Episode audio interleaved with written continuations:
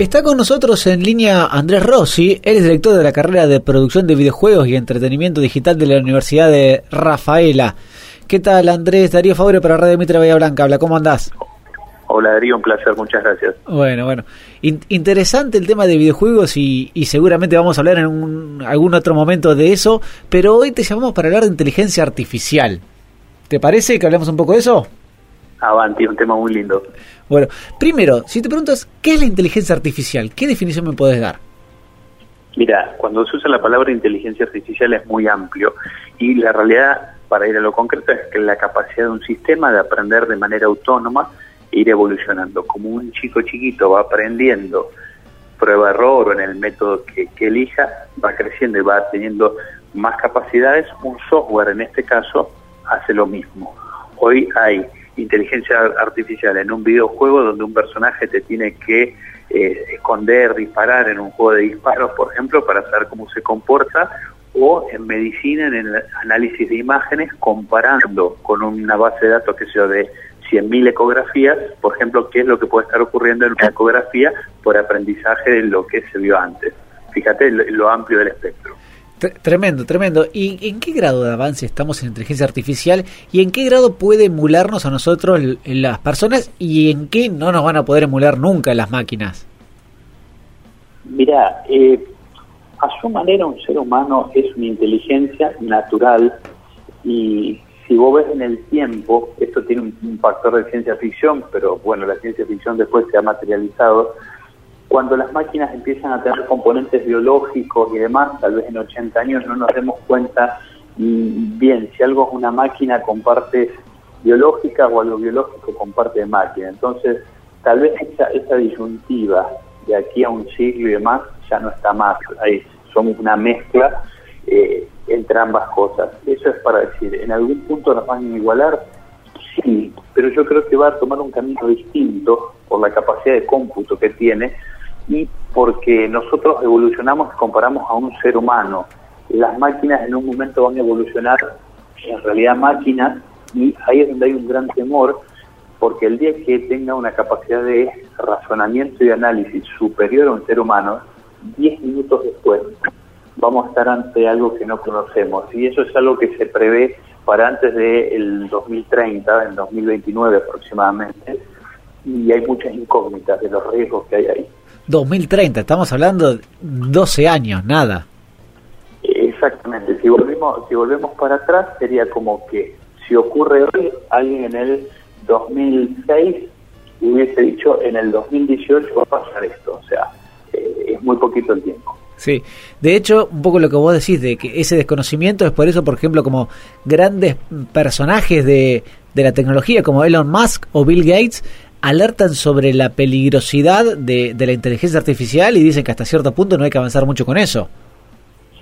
Eh, el ser humano tiene esa cuestión de que cuando la técnica avanza demasiado y nos encontramos con situaciones como la bomba atómica y demás, que llevan a una disyuntiva moral importante. Bueno, esto, ¿cuál es el gran desafío que tenemos? Que todo esté interconectado, que todos tenemos dispositivos en el bolsillo, que sabemos que esa información está compartida en la nube. Imagínate que exista en la nube un algo, una, inteligencia con la capacidad de discernir y elegir. Y bueno, ahí el tema es ese bebé que creamos, que es lo que va a elegir, y, la historia muestra que a veces las cosas no salen en el camino que nos gustaría. Eh, y, y en nuestra vida diaria, ¿cómo ves que nos va a poder incidir? Ah, estoy hablando en la cotidianeidad, ¿sí? En lo cotidiano ya hay un impacto de la inteligencia artificial y por ahí no lo sabemos, que va desde una búsqueda en, Google, eh, cuestiones de cómo Facebook nos presenta información, nos propone amigos o te recuerda una fecha en particular. O sea, hoy día en lo que tiene que ver con el uso de software y cuestiones que están online, eh, no lo vemos, pero está. ¿En qué va a impactar en lo, en lo cotidiano? Y, por ejemplo, en Bahía Blanca tiene un sistema de semaforización, por ejemplo, excelente en la parte de, eh, referencia a otros lugares, obvio, en la parte de, eh, digamos, ciudades digitales y demás, nos vamos a encontrar que desde la recolección de basura hasta cuestiones del tránsito, van a ser analizadas de una manera donde simplemente va a empezar a funcionar mejor y eso se va a basar en muchas herramientas que se estén utilizando para estudiar eso, porque en el fondo la inteligencia artificial lo que va a hacer es tener una capacidad de razonamiento increíble para temas específicos. Lo que pasa es que va a poder ver muchos temas específicos al mismo tiempo y en un momento es una cosa muy grande lo que termina resultando. Sin duda, vos hace un rato hablabas del tema de, los amigos de Facebook o, algunas otras aplicaciones que, usan una especie de algoritmo. Ahora, entre esos algoritmos que por ahí, no, sé, me, pueden orientar con amigos que no los conozco o, Spotify también, por ejemplo, con el tema de la elección de canciones, a un tema de razonamiento, que es otra palabra que usamos ahora, hay una gran brecha. Porque usar eso, por ejemplo, para lo que es medicina, ¿sí? Ahí no le podemos cerrar ahí es donde es importante sentar bases para una discusión ética sobre los alcances, porque medicina ayuda, por lo tanto, eh, es un beneficio para el ser humano. Eh, una empresa como Facebook tiene un uso más comercial de publicidad y demás, y tiene un fin oneroso y tal vez no es tan bondadoso para con la gente. Bueno, ese sistema, esa inteligencia va a tener las características y el uso que nosotros le demos. Por eso es importante entenderlo, por eso es importante saber cuando uno comparte datos que eso puede estar nutriendo un montón de cosas. Hablando en lo puntual, países como Argentina, con el uso de la inteligencia artificial, si seguimos trabajando y formando eh, emprendedores, empresas, estudiantes en líneas que ya hoy se están trabajando, tenemos una oportunidad de crecimiento.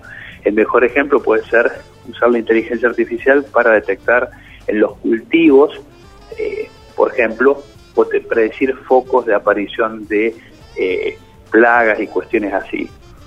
Por el otro lado, podemos llegar a eh, generar reemplazo de gente donde desaparezcan sectores productivos completos y haya gente que se quede sin trabajo porque simplemente ese trabajo de golpe dejó de ser necesario porque lo hace un sistema cuestiones de relevamiento y demás son así. Por eso es importante hablar de esto para que tengamos una agenda como país o como ciudad o hasta con lo que va a estudiar el hijo de uno, sabiendo que si eso se contempla tenemos más chance de que las cosas salgan bien.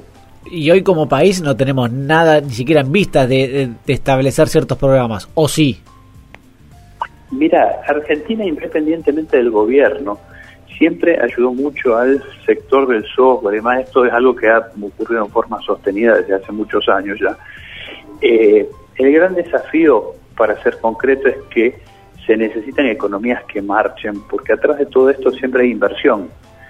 Entonces, Argentina ha apostado a nivel educativo, a nivel de apoyo del sector privado en cuestiones que están vinculadas, sí, eso ha ocurrido. Eh, el gran tema es que para que eso se pueda materializar y ser un beneficio, tiene que haber inversión, tiene que haber un mercado que crezca y bueno, sabemos que estamos en un proceso que es muy desafiante, entonces eh, que excede a la temática. Eh, y otra cosa que mientras estabas hablando estaba pensando es a ver si como sociedad estamos preparados para recibir en 12 años ¿sí? un avance tecnológico enorme que nos va a permitir, por ejemplo, tener un montón eh, de puestos de trabajo que ahora los hacen personas que dentro de, no digo de 100 años, de 12 años posiblemente no lo hagan. Está bien, eso pasó en otros momentos de la historia, pero creo que no con la magnitud que vamos a ver en los próximos años. Sí, ahí yo en, esto es donde digo, ok, la historia siempre avanzó rápido en cuanto al desarrollo técnico y tecnológico, ahora viene un gran salto de vuelta, como fue la revolución industrial, creo, que es algo similar al momento de la revolución industrial, ¿no? Tal cual. Alguien me dijo que uno se parece más, el individuo actual se parece más a un ciudadano del siglo XIX que a un ciudadano del siglo XX, porque el siglo XIX se dieron cambios tan drásticos que en realidad nosotros estamos hasta un, a un nivel de asombro así, a un paso antes de que eso ocurra. Eh, lo que yo creo es que acá hay que ver la historia y la historia te muestra de que si vos sos bueno y constante haciendo algo, tratar de mejorarlo y tratar de entender cuál es tu ventaja. Argentina tiene a nivel energético, a nivel de desarrollo, eh, un montón de oportunidades donde la inteligencia artificial, por ejemplo, en la distribución de energías renovables, la gestión de energía, que es algo muy complejo, la inteligencia artificial tiene un rol vital y Argentina tiene mucha superficie para producir energías renovables. Bueno, ahí es donde tenemos que pensar para sacarle provecho a eso y para ser un competidor. El mejor ejemplo es, el petróleo en el mundo se va a acabar, sí, sin duda, pero si vos tenés petróleo es una, conversa una conversación, si no tenés petróleo es otra. Nosotros tenemos que ver cuáles son nuestras fortalezas y centrarnos en las fortalezas, no tanto prestar atención siempre a las debilidades que nos hacen pensar que estamos permanentemente de desventaja. Sí, es verdad eso. Y eso también puede llegar a ver hasta un cambio geográfico, inclusive, dentro de nuestro país, en cuanto a movimiento de personas, a ciudades, a potencialidad. Que un poco está pasando en Neuquén. Totalmente. Vos imaginate lo que de golpe un lugar donde hoy día vos pongas abundancia y estabilidad de energía, abundancia y estabilidad de conectividad y garantices el flujo de gente, por ejemplo, como son las líneas aéreas y demás, eh, y hace que de golpe pensemos lo que era Las Vegas hace 100 años, era un desierto, y hoy día la ciudad de Las Vegas, eh, lo mismo pasó con Dubái. La determinación de entender eso puede transformar muchísimo la geografía. Eh, Argentina viene intentando eso, esperemos que con el tiempo esos resultados se vean. El plan Belgrano, por ejemplo, es una, una apuesta más allá del formato de Tomec que empieza a priorizar lugares que siempre fueron eh, lugares, digamos, periféricos en la Argentina y vos tenés yacimientos de litio, por ejemplo, que es estratégico a nivel planeta, y en las zonas de Jujuy, lindantes con Bolivia y demás. Eso sí va a cambiar eh, la posición de esas regiones si somos inteligentes. Si no, la historia muestra que puede venir un tercero, hace un acuerdo, se lleva todo y vos seguís siendo igual de pobre eh, y analfabeto que hace 200 años. Sin duda. ¿El plan Belgrano qué trata específicamente? Básicamente se plantea el desarrollo de todo lo que es el norte del país eh, para darle prioridad y demás. Yo creo que en la práctica lo que hicieron fue alinear muchos planes y cuestiones así para que esté como orientado en un nombre paraguas. Eh, yo lo digo como una persona del interior, usted también está en el interior del país, con la sola reactivación de los ferrocarriles podría ser un gran aporte y ahí es donde tenemos que hacer fuerza. La inteligencia artificial, pues decir, ¿qué puede tener que ver con los ferrocarriles? Simple, cuando vos estás monitoreando toda la red de ferrocarriles eh, y estás viendo dónde hay demoras y demás, te permite tomar decisiones que por más que nosotros hagamos siempre chistes de que nuestro país se demora para cualquier cosa, hay estas, estas tecnologías tienen una oportunidad para que lo hagamos mejor. Dejemos de mirar que en Japón demoran 8 segundos en un año acumulado y en la Argentina llegan siempre tarde. Creo que ahí es donde tenemos la oportunidad de usar esto para ganar mucha ventaja de cómo estamos hoy. Sí, y hablando un poco también de, de los trenes y la inteligencia artificial, y nombraste otra palabra que es conectividad y eso lo asocio con infraestructura también. En, lo que es tecnología y en lo que es todo en general. Sí, sí, claramente. El 5G, por ejemplo, todos eh, sabemos el beneficio del 4G, quien tenga acceso a un dispositivo más o menos moderno. Imagínate que el 5G es terriblemente más rápido, permite que todo esté interconectado y todo se vuelva más inteligente, siempre pensando en un uso positivo.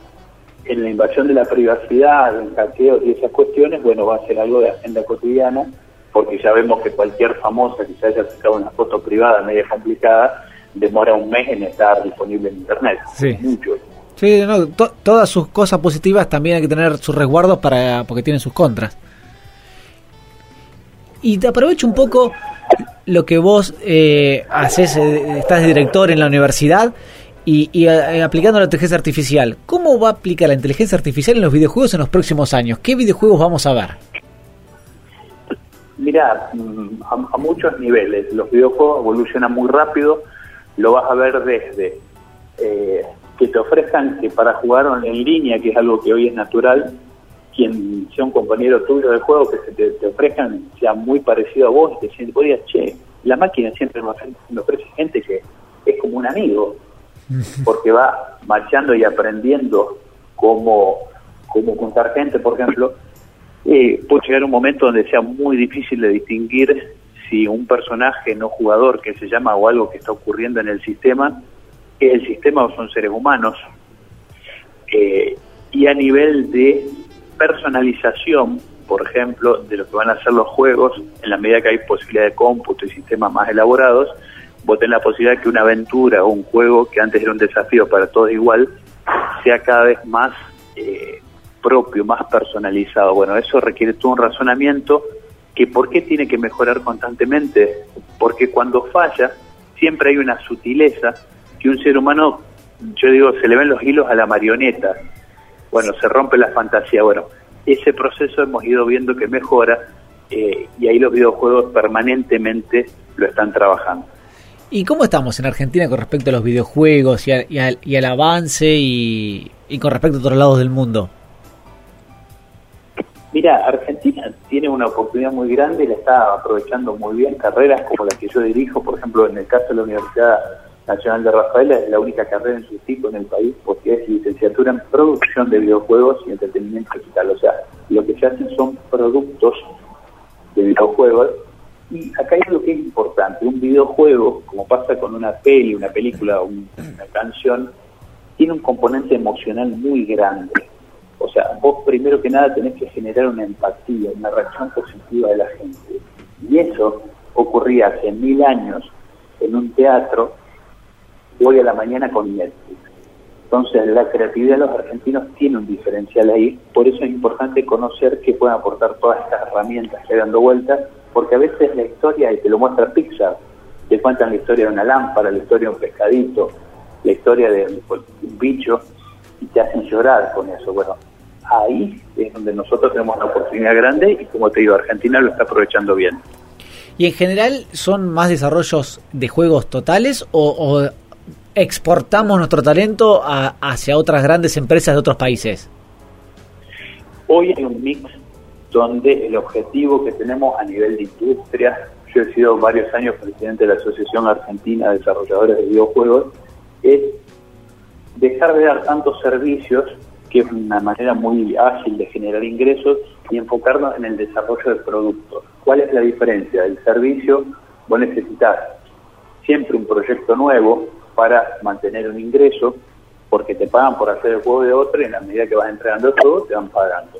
Cuando vos haces un producto, durante todo ese proceso de desarrollo vos no tenés ingresos, pero después se capitaliza todo junto ese eh, el valor agregado que vos sumaste al producto. El mejor ejemplo es Los Vengadores, es una propiedad intelectual que ya debe tener 60 años y en los últimos 8 podemos ver cómo creció Iron Man previo a las películas, no vendía una escoba. Bueno, es muy distinto si vos ayudaste a hacer un programa de Iron Man o si vos sos dueño de los derechos de Iron Man. Por eso es tan importante seguir trabajando en la línea de hacer productos. Sin duda. ¿Y tenemos hoy juegos masivos argentinos? Mira, el, uno de los buques insignia que, que hay, y digamos, fue preguntado, preguntado sí, claro. un producto que en la versión norteamericana, que se llama Trivia Crack, que va a ser eh, la aplicación o juego que más tiempo permaneció en el puesto número uno a nivel Estados Unidos, y eso es complejísimo de lograr. Tenés que hacer todo bien para que eso ocurra. Y no es que solo hicieron todo bien, básicamente mejoraban y perfeccionaban muy rápido, tenían la capacidad de que no solo de mejorar, de que si había un error lo corregían rápido, y eso pasó y vos tenías eh, en colegiales o Palermo 80 eh, personas trabajando en ese producto y vos hablabas en Silicon Valley y la gente no sabía que ese producto no era eh, norteamericano, por ejemplo. Claro. Así que para muestra un botón, dice el dicho, y es un botón muy grande y muy orgulloso. Está muy bien. Bueno, Andrés, te queremos agradecer. La verdad que me, me encantan los temas. Por eso también me metí un poquito en videojuegos. Otro día lo vamos a profundizar un poquito más. Pero bueno, también tiene cierta relación lo que es inteligencia artificial con respecto a los videojuegos. Así que. A su disposición para lo que necesiten. Y la verdad, muy gustoso de la charla también. Bueno, un abrazo grande. Gracias.